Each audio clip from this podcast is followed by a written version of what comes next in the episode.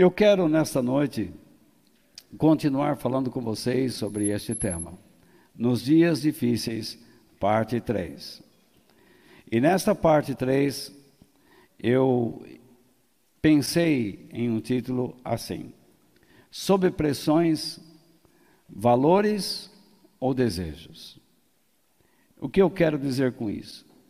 Qual será a tua opção nos dias em que você estiver debaixo de pressão?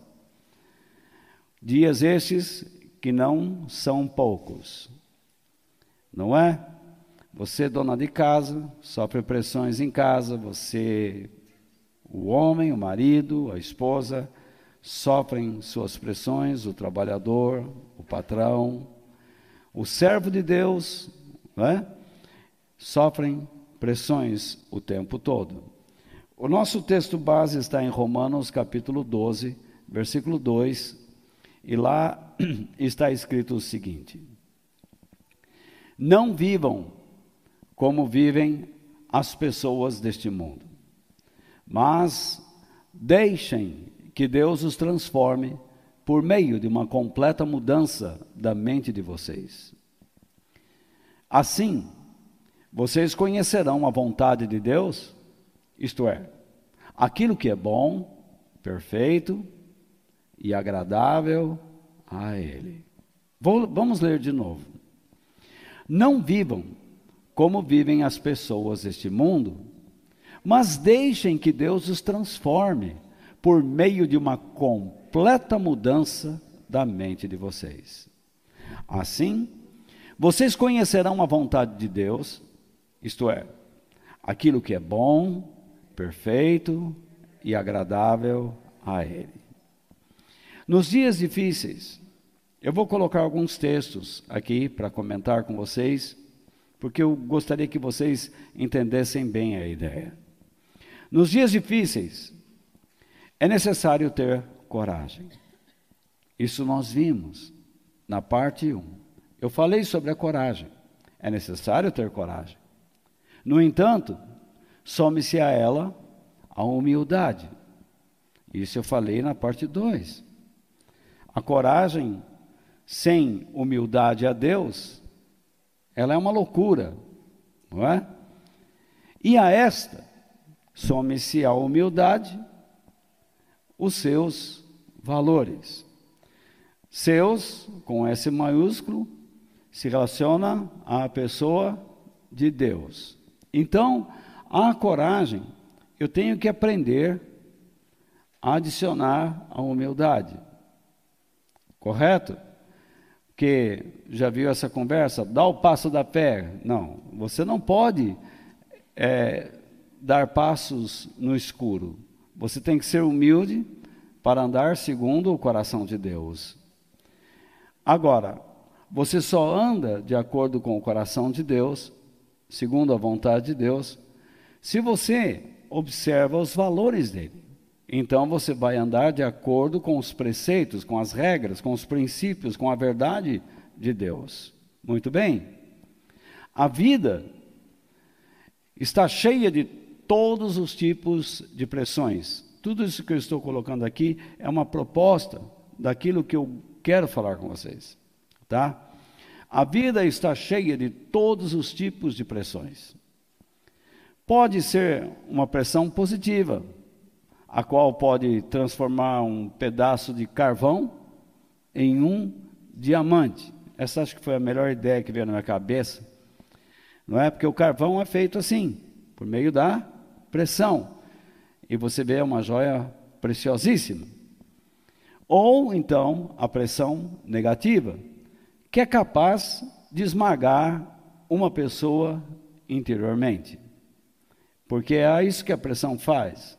Ela nos leva à aflição, ao esmagamento, tá? As pressões podem fazer com que você aumente ou esvazie o quê? A sua confiança.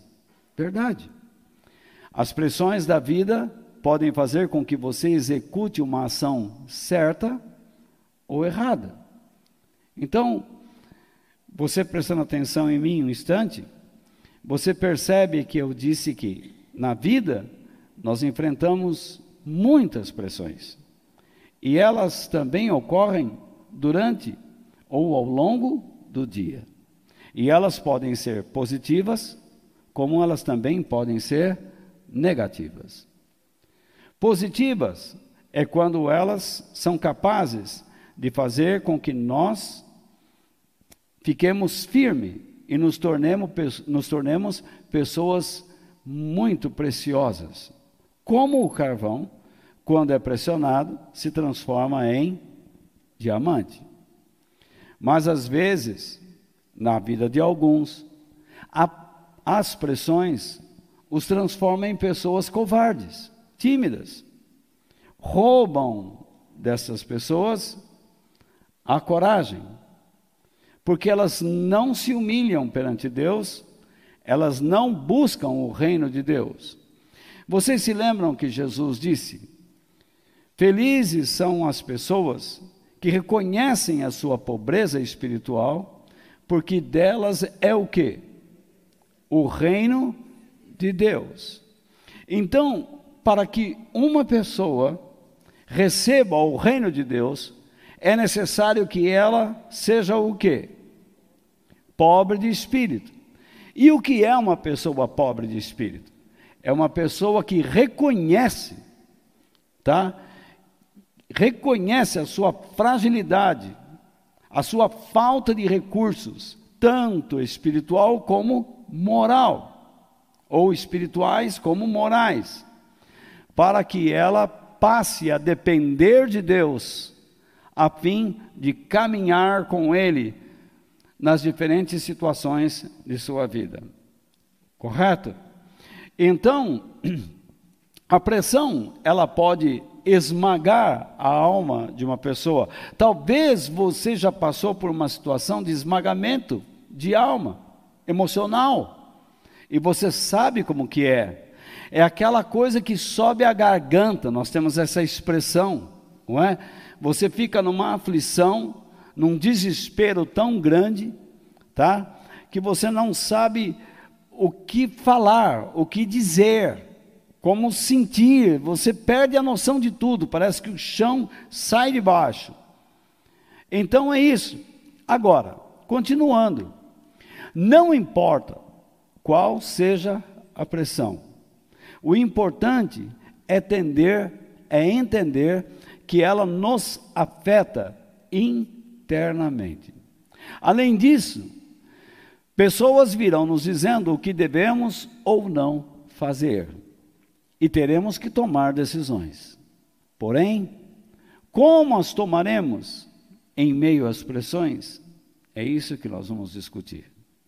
Então, o que nós vimos até agora? Que nos dias difíceis, ou melhor, deixa eu voltar aqui.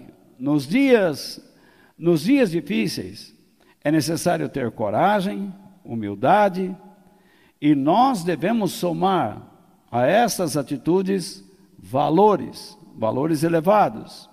Nós entendemos que a vida está repleta de pressões e ao longo dos nossos dias enfrentaremos essas pressões. Problemas com o filho, problemas com o marido, problemas com a esposa, problemas com o lar, problemas financeiros e espirituais e por aí vai. Mas nós sabemos que as pressões podem nos esmagar a ponto de ou nos transformar em pessoas úteis, ricas, preciosas, ou então nos transformar como num pneu, pneu furado, que não consegue mais dar dirigibilidade a um automóvel. Então veja só, então, as pressões podem fazer com que você aumente ou não a sua confiança em Deus, dependendo de como você as enfrente. Por isso, não importa, não importa qual seja a pressão, nós entendemos que qualquer uma, seja positiva ou a negativa, nos afeta internamente tá? Ou ela nos dá maior capacidade de confiança em Deus, ou então, na vida de alguns, essa capacidade lhes é roubada.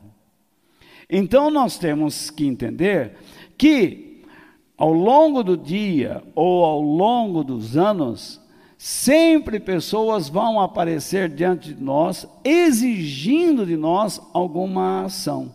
Essas são as pressões que nós sofremos.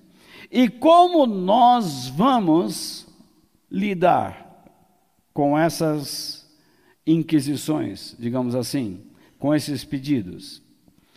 Mas uma coisa eu digo a vocês: em todo momento, a voz de Deus está dentro de nós, sussurrando, inclinando os nossos corações, nossas mentes, a pensar de acordo com a sua sabedoria. Não se enganem, por maior que seja o ruído que esteja ao seu redor, é possível perceber a voz de Deus inclinando nossas vidas. Algumas pessoas pensam na voz de Deus somente para abrir negócios, para ganhar dinheiro. Gente, eu sei que Deus é capaz de tudo, Ele pode fazer o que quiser, mas se você pensa na voz de Deus só para abrir negócios, conquistar pessoas, ganhar dinheiro, me desculpe, você não está tratando Deus como deve. Porque se há um lugar que Deus levará você, é a palavra de Deus.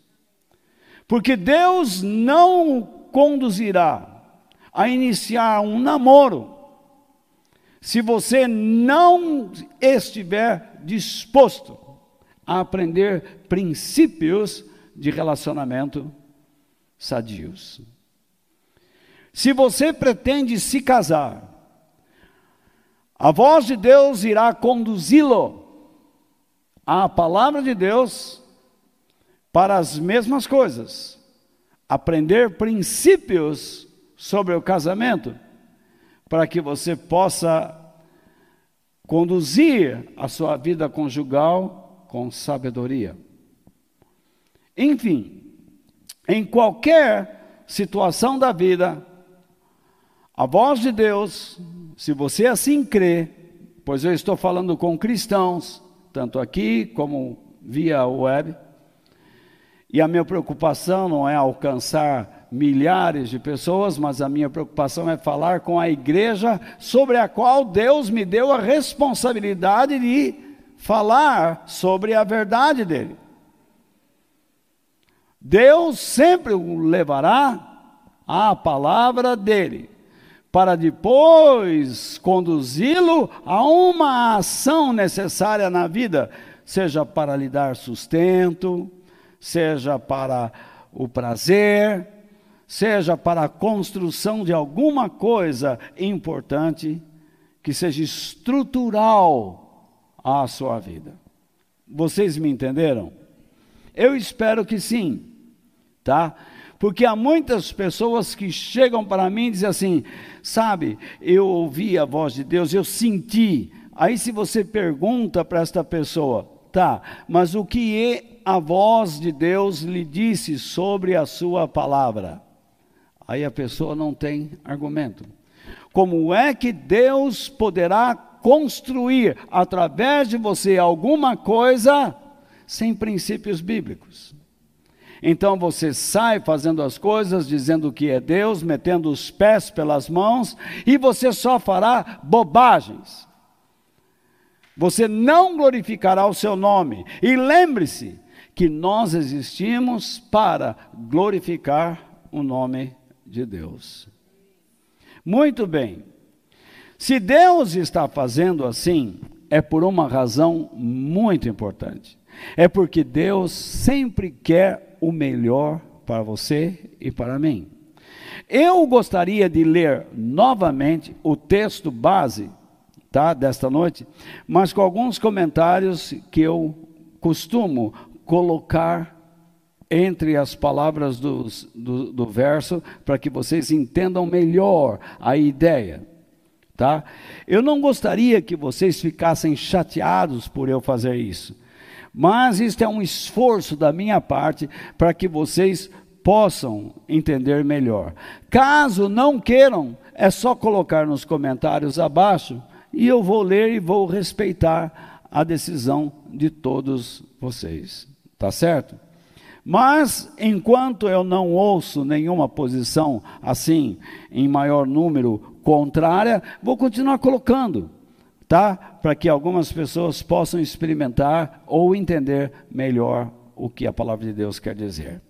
Romanos capítulo 12, verso 2 diz assim: Não vivam na esse verbo viver significa o quê? Não moldem suas mentes, não moldem, moldem seu caráter, não procedam, tá? Não executem ações semelhantes como vivem as pessoas deste mundo. Note que eu grifo as pessoas desse mundo que significa segundo esta geração. O apóstolo Paulo está falando sobre a geração na qual ele vivia. E nós, uma vez que Jesus ainda não voltou, nós temos que considerar como vive a nossa geração. Portanto, nós não podemos moldar nossas mentes, nosso caráter, a nossa, o nosso comportamento segundo a geração que nós estamos vivendo. Aquilo que eles dizem, isto é normal no século 21, se isto contraria a palavra de Deus, eu não vou aceitar, porque a minha obrigação é servir a Deus antes de servir ao homem, é servir a Deus antes de servir ao século presente. Continuando então, repare, mas isso é uma conjunção adversativa. Ele então vai dizer: vocês têm que viver de outra maneira e eu vou dizer qual é. Então, ele vai divergir de alguma coisa. Por isso que ele coloca mas ali. Ele vai contrariar uma coisa, uma ideia.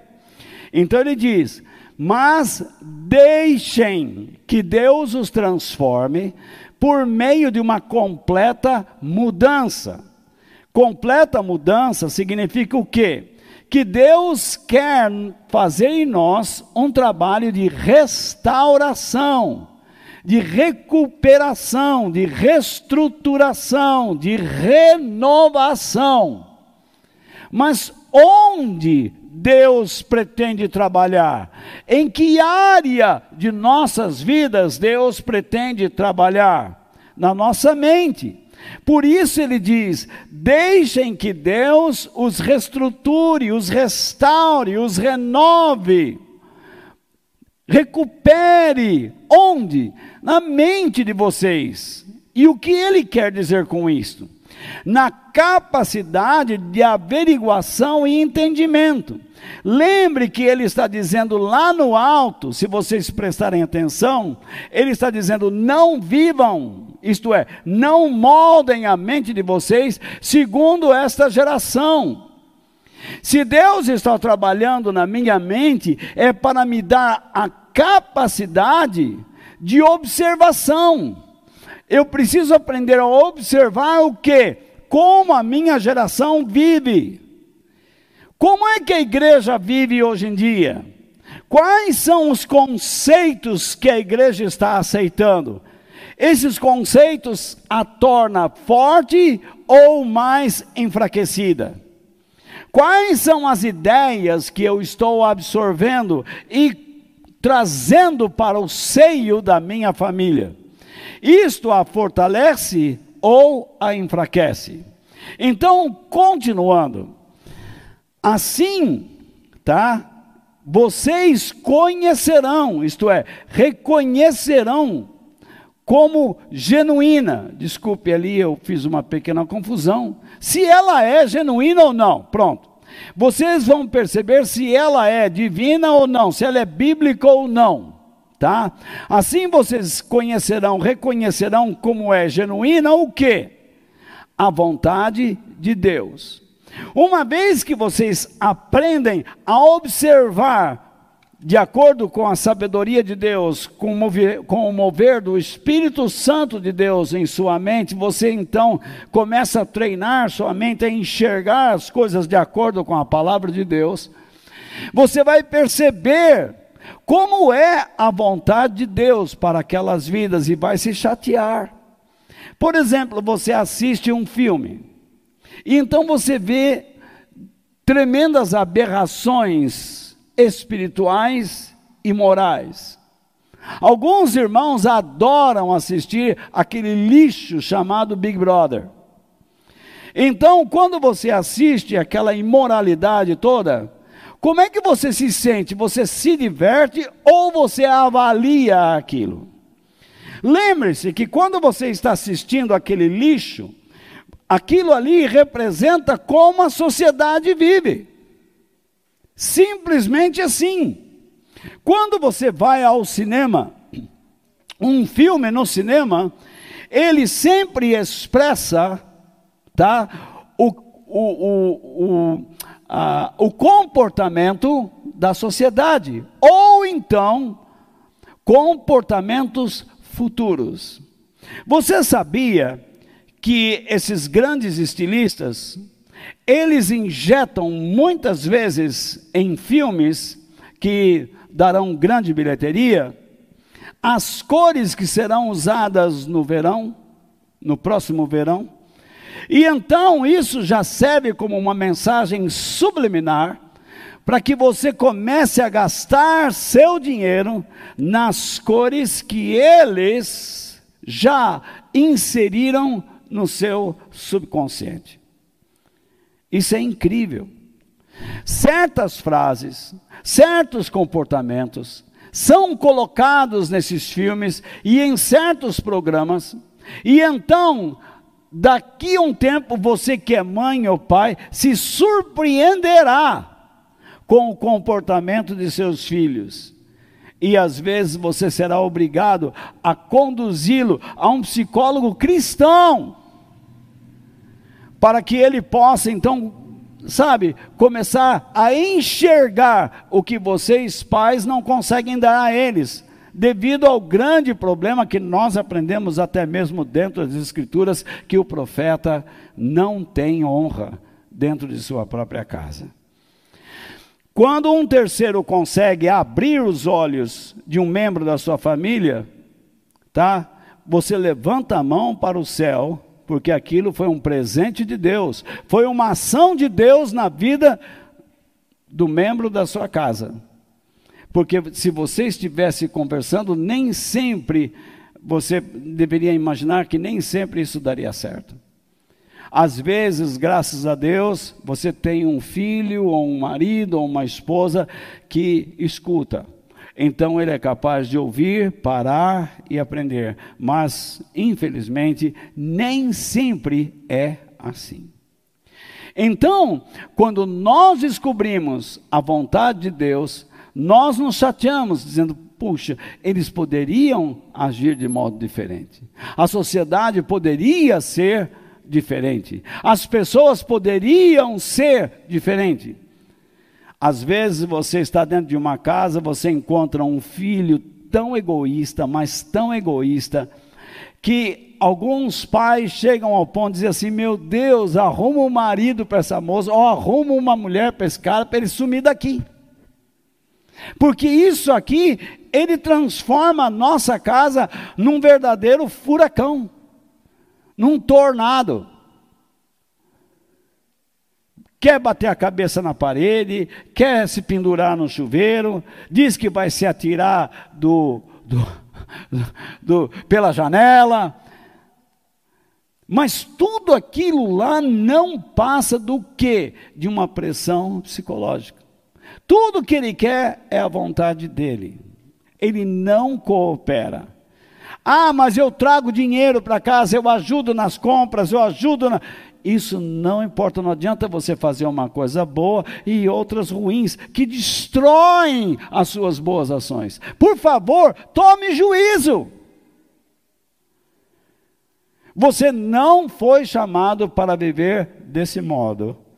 Você foi chamado para observar como o mundo vive, então se entregue à ação do Espírito Santo para essa restauração. A vontade de Deus, quando você percebe que é a vontade de Deus, você percebe três elementos. Aquela ação é boa, ela é perfeita e agradável. Então vamos olhar o versículo, vamos voltar ao slide. Está sendo útil? Os de casa não vão conseguir responder, mas espero que sim, dando um joinha lá. Porque sempre tem um desgramado que dá um negativo lá. Eu vou pegar esse cara ainda, viu? Então veja lá. veja bem. Ah, aquilo que. Então, assim vocês conhecerão a vontade de Deus, então ele vai explicar como funciona a vontade de Deus. Porque tem gente que diz, é a vontade de Deus. Mas como que é? A vontade de Deus, tá? Isto é, aquilo que é bom. O que significa a palavra bom aí?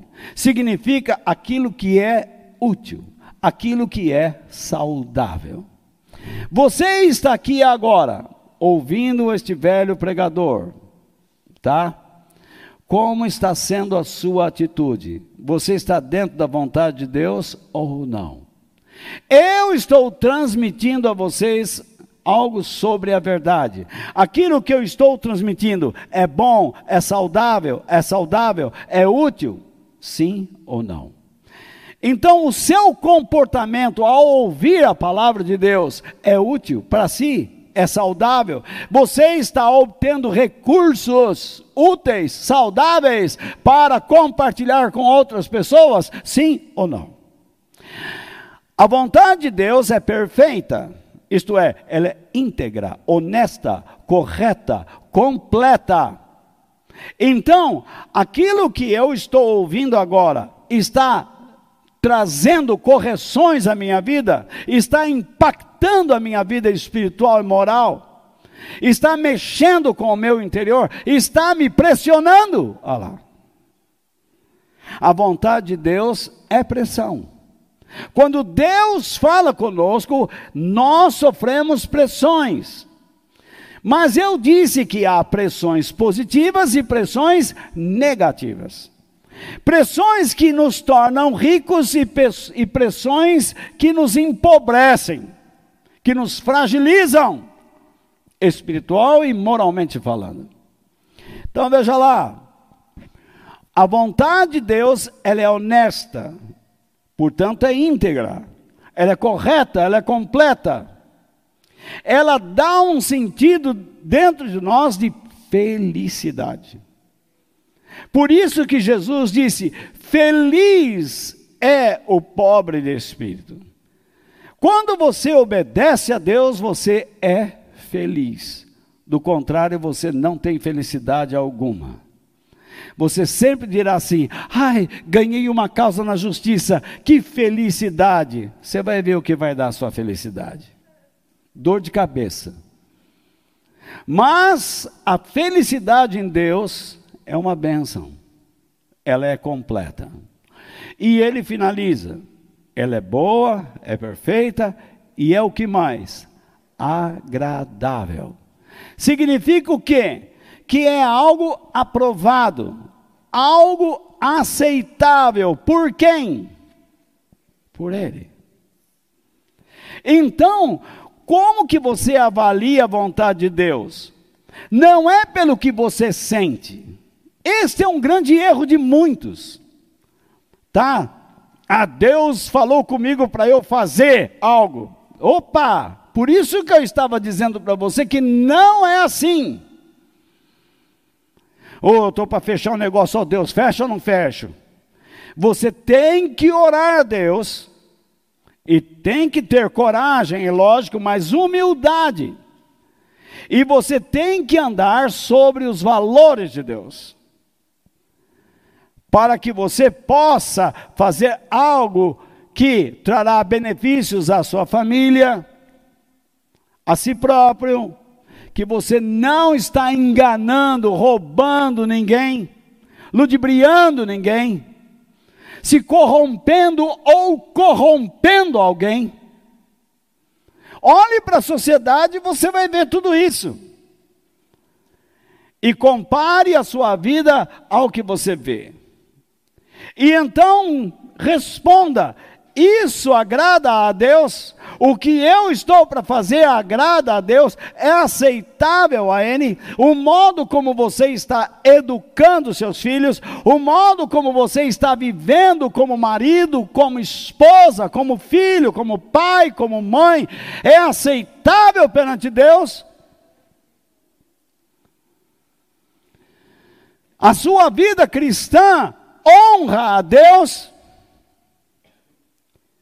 Aquilo que eu estou ensinando honra a Deus, leva as pessoas a respeitarem a Deus. O modo como eu estou administrando as coisas honra a Deus. Promovem a educação que eu tenho recebido de Deus.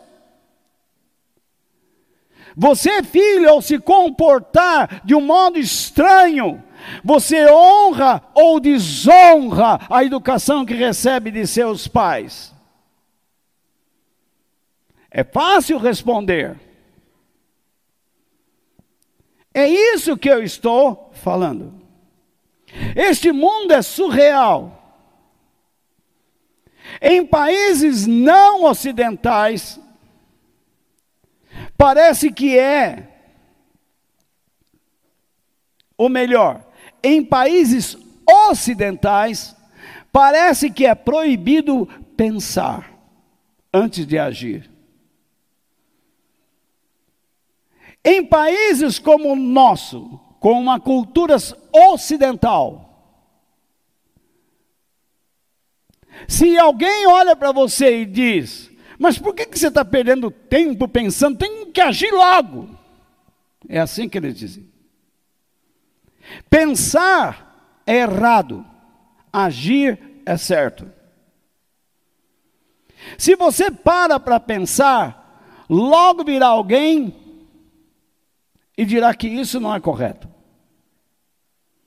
Mas se você estiver fazendo coisas assim, puxa, você é um exemplo. Ainda que essa pessoa faça tudo errado, o que nós ocidentais valorizamos é o ativismo. Está errado? Em países não ocidentais é o contrário. Se você está fazendo muita coisa, então alguém chega para você e diz: Você pensou bem no que está fazendo? Onde isso vai dar? O Evangelho, graças a Deus, não veio de ocidentais. Creio que essa é uma das razões. Porque quando ele chegasse nos países ocidentais, deveria levar esses povos a pensar. Então, os ocidentais têm este péssimo hábito. Eles gostam de atividades, mas não gostam de pensar.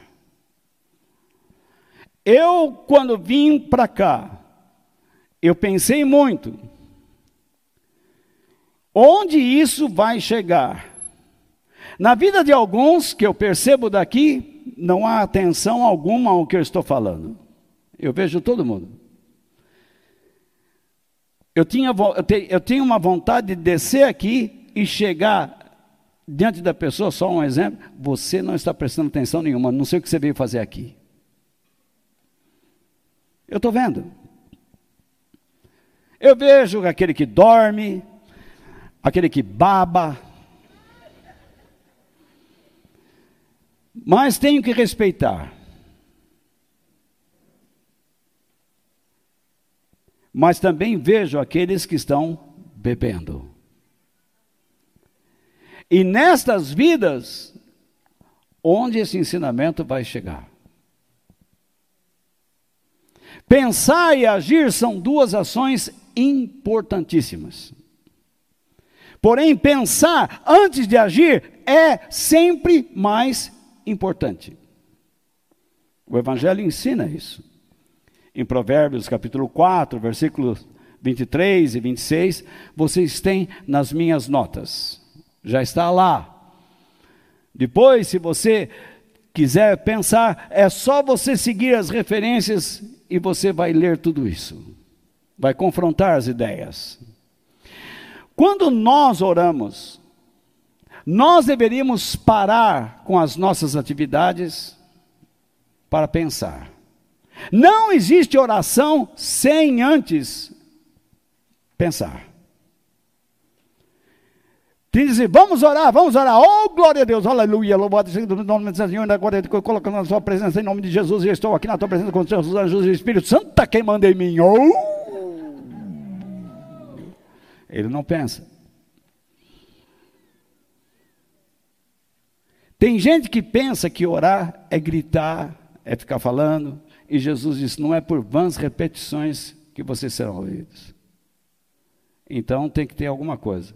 Pensamento. Tem gente que diz assim: hoje eu vou jejuar.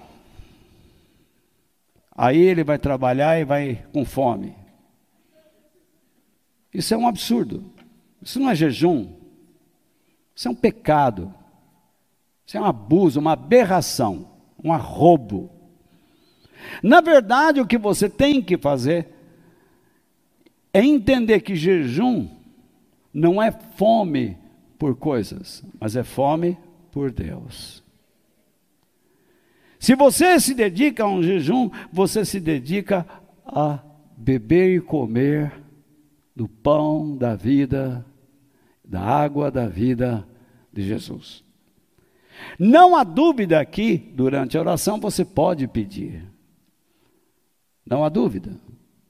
Longe de mim não pensar tal coisa. Mas, a oração existe para você confrontar sua vida com as coisas que estão ao seu redor.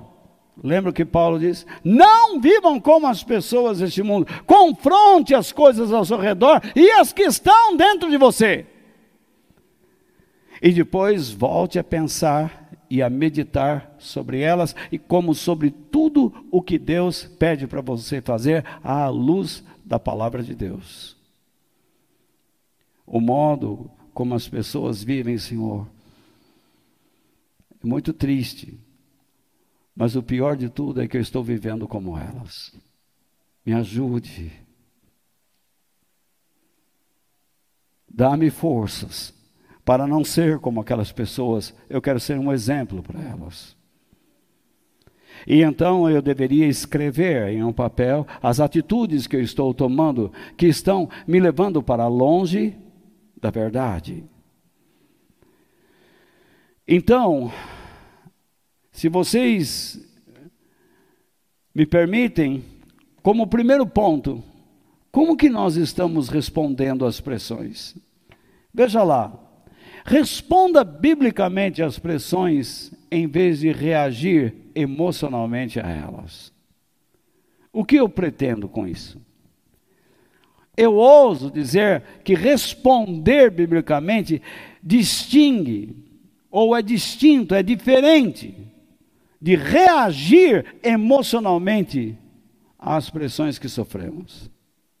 Por exemplo, eu estou falando aqui sobre a verdade de Deus. Algumas pessoas dizem assim: tudo que o Walter está falando, puxa, serve para mim, me ajuda. Mas tem outros que dizem assim: ele está pregando direto para mim. Isso é, é a reação emocional. Ele não é humilde. Ele conhece a minha vida. Foi falar para ele o jeito que eu estou vivendo. Por isso que ele está me, me apertando. Não volto mais nessa igreja. Você não precisa ficar aqui. Eu não peço o seu dinheiro. Eu não peço a sua presença. Se você diz que Deus te trouxe aqui, por que você não vem? Se Deus trouxe realmente você aqui, você estaria aqui. Se você não está, é porque Deus não te trouxe. Eu não estou dizendo nessa época de pandemia, você tem que se precaver, eu entendo perfeitamente. Mas eu digo, se esta é a tua igreja e você diz, Deus me trouxe aqui, por que você não a fortalece? Porque você não tem certeza de nada, você reagiu a uma situação, ou você fugiu de uma situação sobre a qual você reagiu emocionalmente. E chegou aqui e disse assim: Ah, aqui é, é a vontade de Deus. Agora você já diz que não é mais. Porque você nunca sabe o que fazer. Porque você não conhece a voz de Deus no seu íntimo. Você não sabe ainda para onde você está se encaminhando. Você não percebe ainda se está crescendo ou não, se está se fortalecendo ou não. Então, você tem que analisar como que você vai responder ou reagir às pressões que você sofre, tanto em casa, como aqui, no trabalho, com as suas paixões, porque os seus desejos pressionam também fortemente. Ou não é verdade? Então, veja lá, muitas vezes, ao sermos questionados, reagimos em vez de respondermos às indagações. Isso é verdade.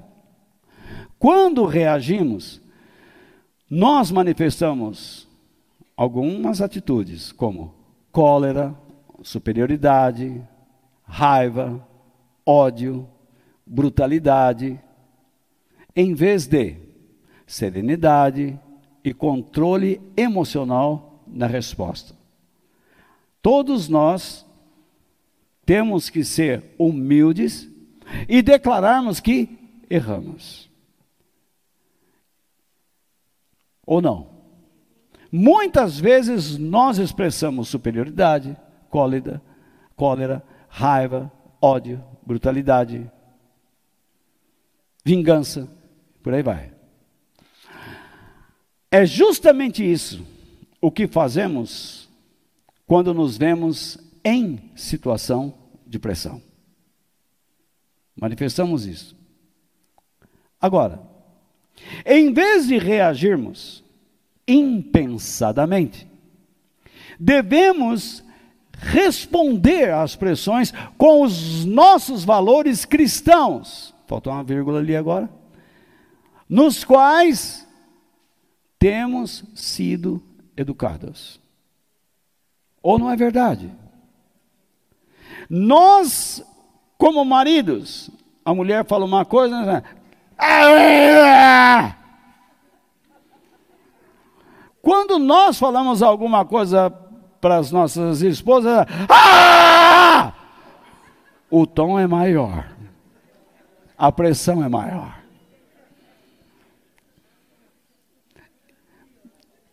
Sempre. Só é igual a cor da carteira de identidade. Mas veja lá, eu fico pasmo, como um homem de dois metros, um guarda-roupa, é capaz de falar com cinco homens, cala a boca. Aí vem a mulher dele e olha para ele, cala a boca você.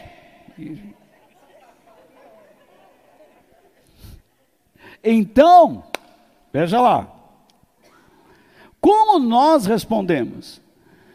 Às vezes o pai e a mãe falam com o filho.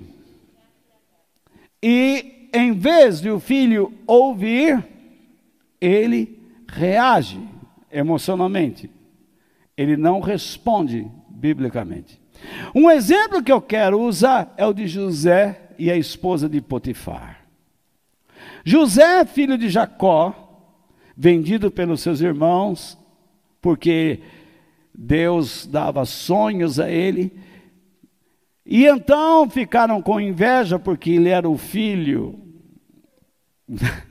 né, fora da época, o mais novinho, o pai o mimava, mandava vesti-lo com, com é, túnicas bonitas, e os outros irmãos ficavam chateados, e o pai mandava que ele fosse lá na roça vigiar o que os irmãos estavam fazendo. Então tiveram um plano de matá-lo, mas alguém disse: não, não vamos fazer isso, não, vamos matar um animal, sujar a roupa dele de sangue, mas vamos vender ele para aí, que ele some do mapa, que ele suma do mapa. E venderam por uma caravana. E essa caravana foi para o Egito. E lá no Egito, um tal de Potifar, que era um general do exército egípcio, comprou o moleque. Comprou o guri. Então, veja lá. O guri era bonito, bonitão. E lá na casa de Potifar tinha a mulher. Ele era casado. E algumas versões da Bíblia diz que Potifar é eunuco. Eunuco, depois você procura no dicionário. Então, aí O eunuco. Então a mulher de Potifar, olhando para José, começou a assediá-lo. Porém, José não reagiu emocionalmente ao assédio daquela mulher, mas ele respondeu biblicamente a ela ele não se comportou mal, não a ofendeu, mas expressou a ela a sua individualidade, a sua crença, a sua fé, a sua personalidade, o seu caráter, a sua educação, seu berço. Ele expressou àquela mulher o que? A glória de Deus. A mulher de Potifar, uma vez que ela sentiu, se sentiu recusada, ela se encheu do quê? De ódio, raiva, vingança. Como esse escravo de uma figa pode recusar o meu corpo eu vou acabar com ele. Como ela está respondendo elevadamente? Não, ela está reagindo emocionalmente. Ela não está pensando no mal que ela está fazendo a si mesmo, a sua família e a individualidade de um terceiro. Sempre que nós não pensamos no nosso crescimento, não pensamos no respeito a Deus, não pensamos no bem do próximo, com certeza estaremos reagindo emocionalmente. Se você, filho, reage emocionalmente aos seus pais, você se transforma em um transtorno dentro da sua casa, um espeto. Então preste atenção. Tome cuidado. Essa mulher, naturalmente, reagindo emocionalmente, não expressou a glória de Deus, mas a glória de Satanás. A expressão dele, qual é? Ódio, vingança, mentira. Ele é o pai da mentira. De modo que, se você não expressa, se você não expressa uma resposta bíblica, mas, em vez desta, você expressa uma reação emocional, naturalmente você estará expressando a figura do mal, cooperando com o mal. Você está agindo pelos, estará agindo pelo princípio da malignidade, do maligno. José pensou nos seus valores e expressou a glória de Deus. A mulher pensou nos seus prazeres, no seu egoísmo, no seu orgulho, nos seus interesses e prazeres pessoais. Ela não pensou em ninguém mais, ela pensou em se satisfazer. E é isso que Satanás faz e quer fazer na minha e na tua vida. Em dias sob pressão, pense e ore sobre os seus valores. José pensou e respondeu às pressões com valores espirituais e morais elevados, bíblicos.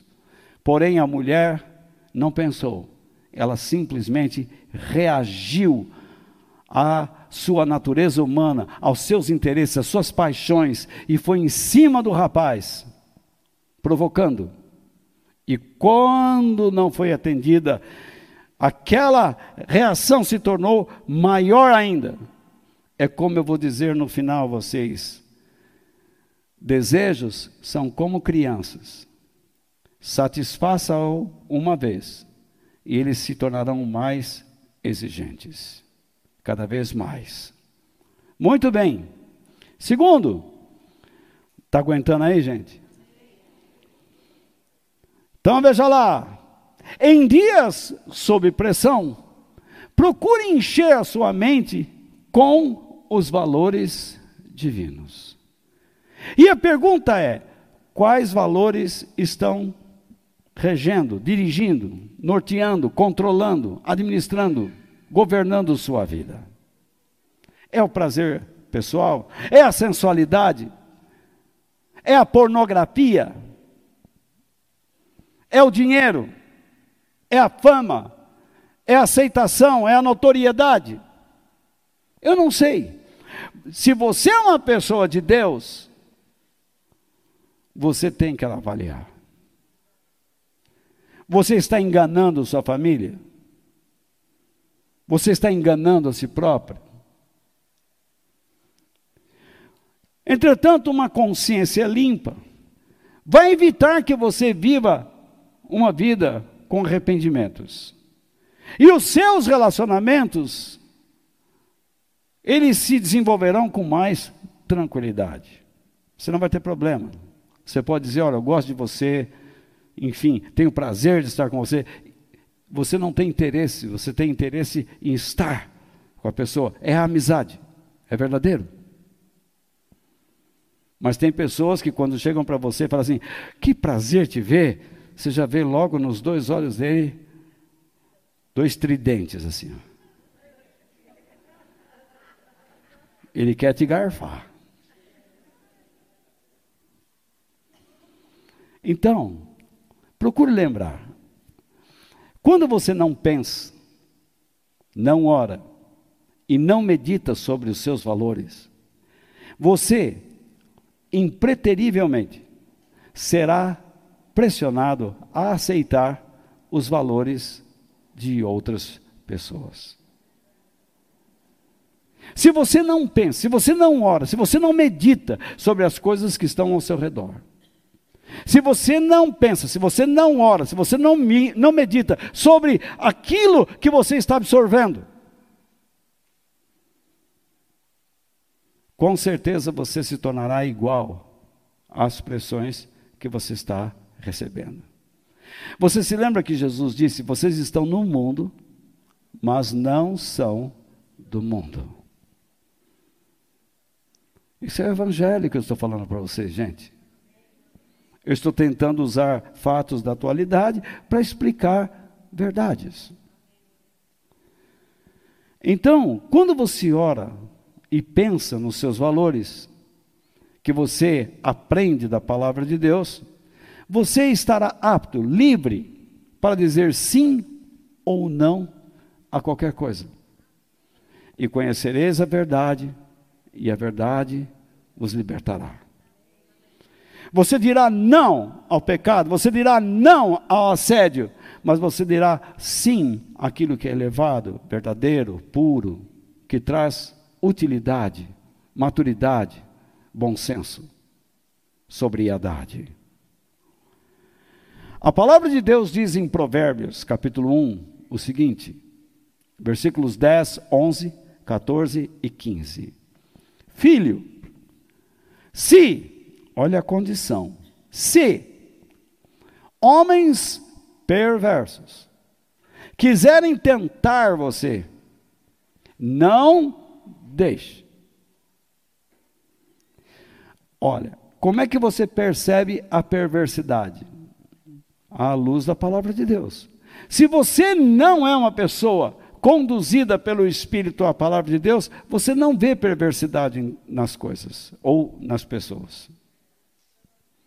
Você não sabe como o diabo está trabalhando.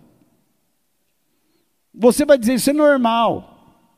Você será parceiro do relativismo. Então veja lá. Voltando.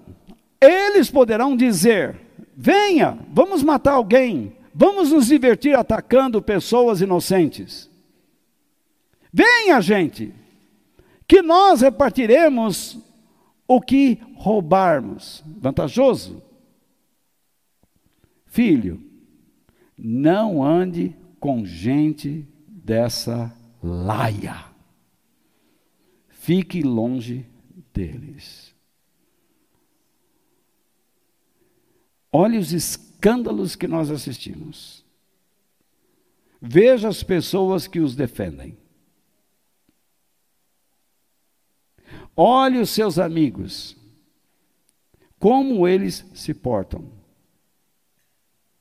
Olhe os membros de sua família em toda a sua expansão. Veja com quem você pode andar. Quais são os seus comentários? Quais são os seus convites? Como você, pai, pode tentar induzir o teu filho a massacrar um colega de escola, a esmurrá-lo,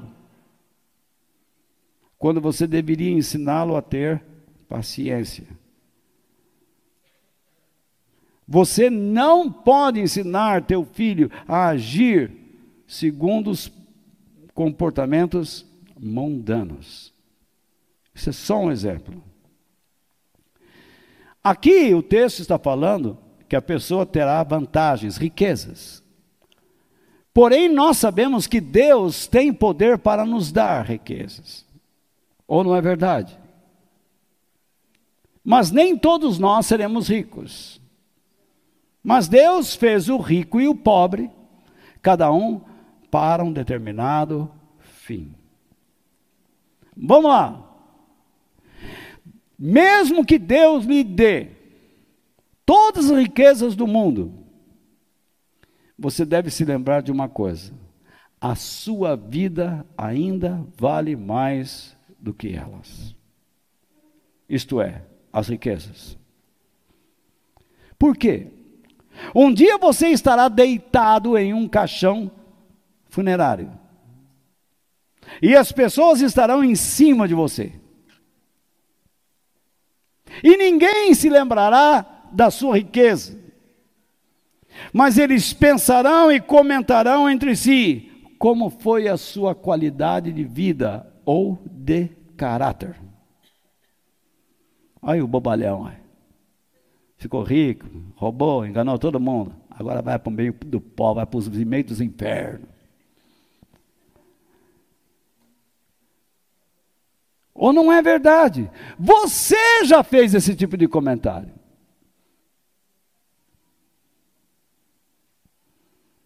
Você já sentiu isso.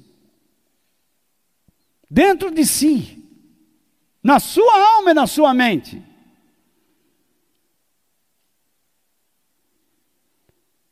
Por isso que eu me esforço. Porque quando eu morrer, eu gostaria, não vou ouvir nada, mas gostaria que as pessoas tivessem um bom conceito do meu trabalho e da minha vida, mesmo sendo pecador. As pessoas não não o massacram porque você é um pecador. Mas elas vão rir, zombar de você se você for um canalha um irresponsável, um inconsequente. Então, nada de errado com uma pessoa rica. Por isso que eu digo aqui: não há nada de errado em se tornar bem de vida e deixar aos filhos ou à família um futuro melhor. Mas se você, enquanto em vida, não der a eles valores elevados, você deixou de glorificar a Deus e de amar a sua família. Você terá que responder a Deus por essa omissão. Pais, vocês têm a sublime obrigação de educar seus filhos no caminho de Deus, porque você passou a conhecer esse caminho e você o denominou como sublime. Portanto, vocês não deveriam se omitir assentar-se com seus filhos e perguntar-lhes como eles estão, o que o Evangelho está produzindo na, sua, na vida deles, como você poderia ajudá-los. E não simplesmente ensiná-los a ganhar dinheiro.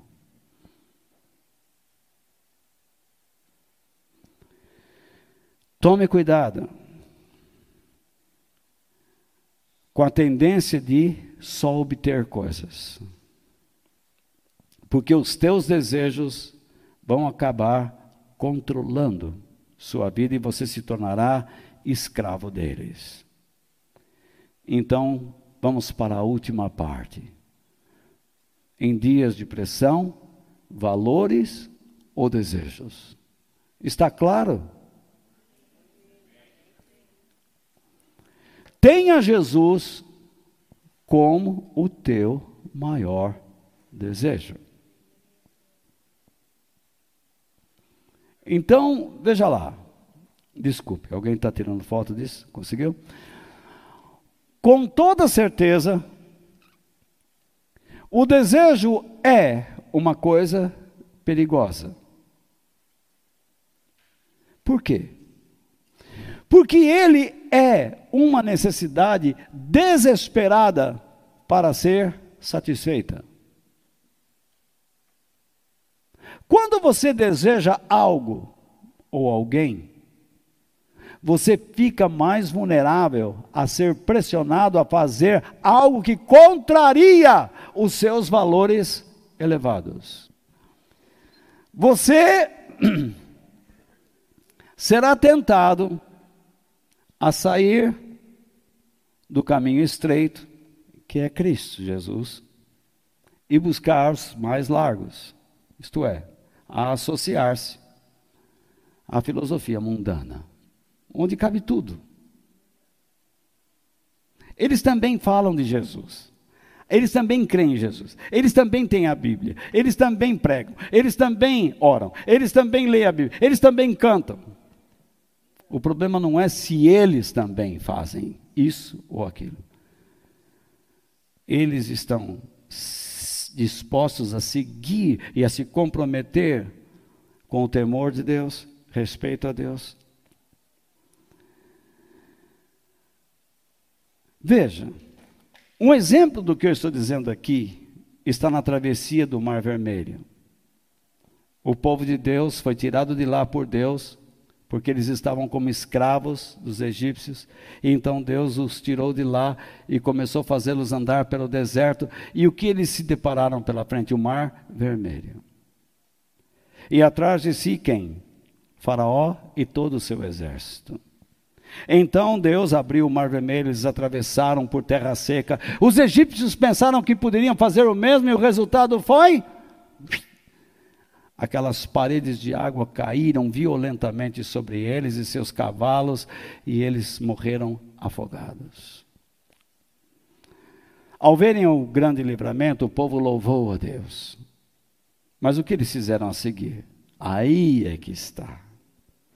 O salmista, no Salmo 106, versículos 11 ao 15, nos diz o que aconteceu.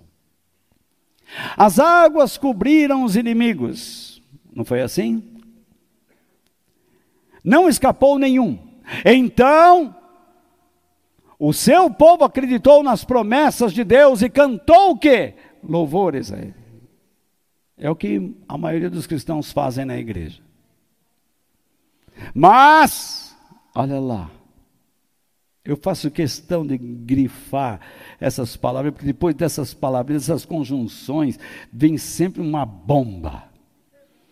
Mas, logo esqueceram o que Deus tinha feito e agiram sem esperar o seu conselho. No deserto, ah, eu coloquei em vermelho. Eles deixaram, se deixaram levar pelos seus desejos e puseram Deus à prova. Então, ele, Deus, deu o que pediram. Fizeram uma corrente. E Deus disse, tá bom, tá, tô, você quer? Tô. Mas lhes mandou também o quê? Uma doença terrível. Que no hebraico tem a ideia de definhamento, magreza, fraqueza na alma e no corpo. A fraqueza foi completa. Na pinta. Deus entrou na canela. Se definharam, vazios. Gente, pode ter certeza que haverá momentos em que Deus vai ajudar você a tomar decisões corretas, quando vocês estiverem sob pressão. Mas ele não fará isso para tornar você uma pessoa, de, uma pessoa expoente. Ele não faz isso para te enaltecer, para te exaltar. Quando Deus trabalha na sua vida, Ele tem por propósito aguçar os olhos de outros a observarem o que você está experimentando ou fazendo, para que eles também possam receber o mesmo que você recebe de Deus. Você não tem que ficar dando testemunho. Olha, irmão, eu orei. Vocês não, vocês não acreditam como eu orei. É um mentiroso. Quando eu vejo testemunhas na televisão, eles nunca contam como eles reclamaram, murmuraram, choraram, rastejaram. Só diz: Eu recebi, eles não dizem sequer como eles vão lidar com o que receberam. Porque tornarão, voltarão a ser egoístas, orgulhosos, interesseiros, passionais. Lembre-se, você vive para expressar a glória de Deus. Portanto, não deixe o mundo apertar você no seu molde. Satanás quer que você seja uma outra coisa fora de Jesus. O mundo quer que você seja uma outra coisa fora de Jesus. Anseie por Jesus acima de qualquer coisa. Com coragem, com humildade e obediência, tome decisões que expressarão o que? Os valores divinos em sua vida e a grandeza de Deus. E eu coloco aqui o apóstolo Paulo, ele disse: Ô oh, Jesus, o que, que eu estou fazendo? Está certo? Ok. Paulo diz: No passado, todas essas coisas valiam muito para mim. Mas agora, por causa de Cristo, considero que não tem nenhum valor. E não somente, opa, e não somente essas coisas. Ah lá. Mas a bomba que vem agora. A maravilha. Considero tudo uma completa perda. Sabe qual é a palavra aí? Estrume. Comparado com aquilo que tem muito mais valor. Paulo não está se desfazendo da sua educação, do que aprendeu, das suas experiências, mas ele está considerando aquilo Ele, o valor de Cristo, entre Cristo e aquilo, Cristo tem mais valor. Comparado com aquilo que tem muito mais valor, isto é, conhecer completamente Cristo Jesus, o meu Senhor. O coração de Paulo é conhecer Jesus. Eu joguei tudo fora como se fosse lixo, a fim de poder ganhar a Cristo. Por isso, tenha Deus e o seu governo em primeiro lugar na sua vida. Buscai primeiro o seu reino e o modo de vida que agrada a Deus, e as demais coisas serão acrescentadas. E não se torne escravo dos seus desejos, pois eles são como crianças. Quanto mais lhe cedemos, mais exigentes ficam. Ceda ao teu namorado alguma coisa e no próximo encontro terá que ceder mais. E no dia que não ceder, você terá problemas. E então você vai cedendo, cedendo, cedendo, e quando chega no casamento, já cedeu. E aí vira um inferno. E para acertar isso, de novo você vai ter que se humilhar perante Deus, buscar sua glória, pedir perdão. Enfim, caso eu pudesse ter a metade dos meus desejos realizados, eu teria mais aflições do que prazeres. Pode ter certeza disso. Então, que eu aprenda a viver pelos valores divinos, por meio do exemplo de Jesus, pois Ele é o alicerce para os dias nublados por preocupações e pressões. Nele, eu encontro o exemplo de humildade e coragem diante das pressões que pretendem esmagar a minha alma. Onde está esse exemplo? Aqui. Pai, se queres, afasta de mim este cálice de sofrimento. Porém, que não seja feito conforme o meu desejo. Não seja feito o que eu quero, mas o que tu queres sob pressões, valores ou desejos. Que Deus nos abençoe.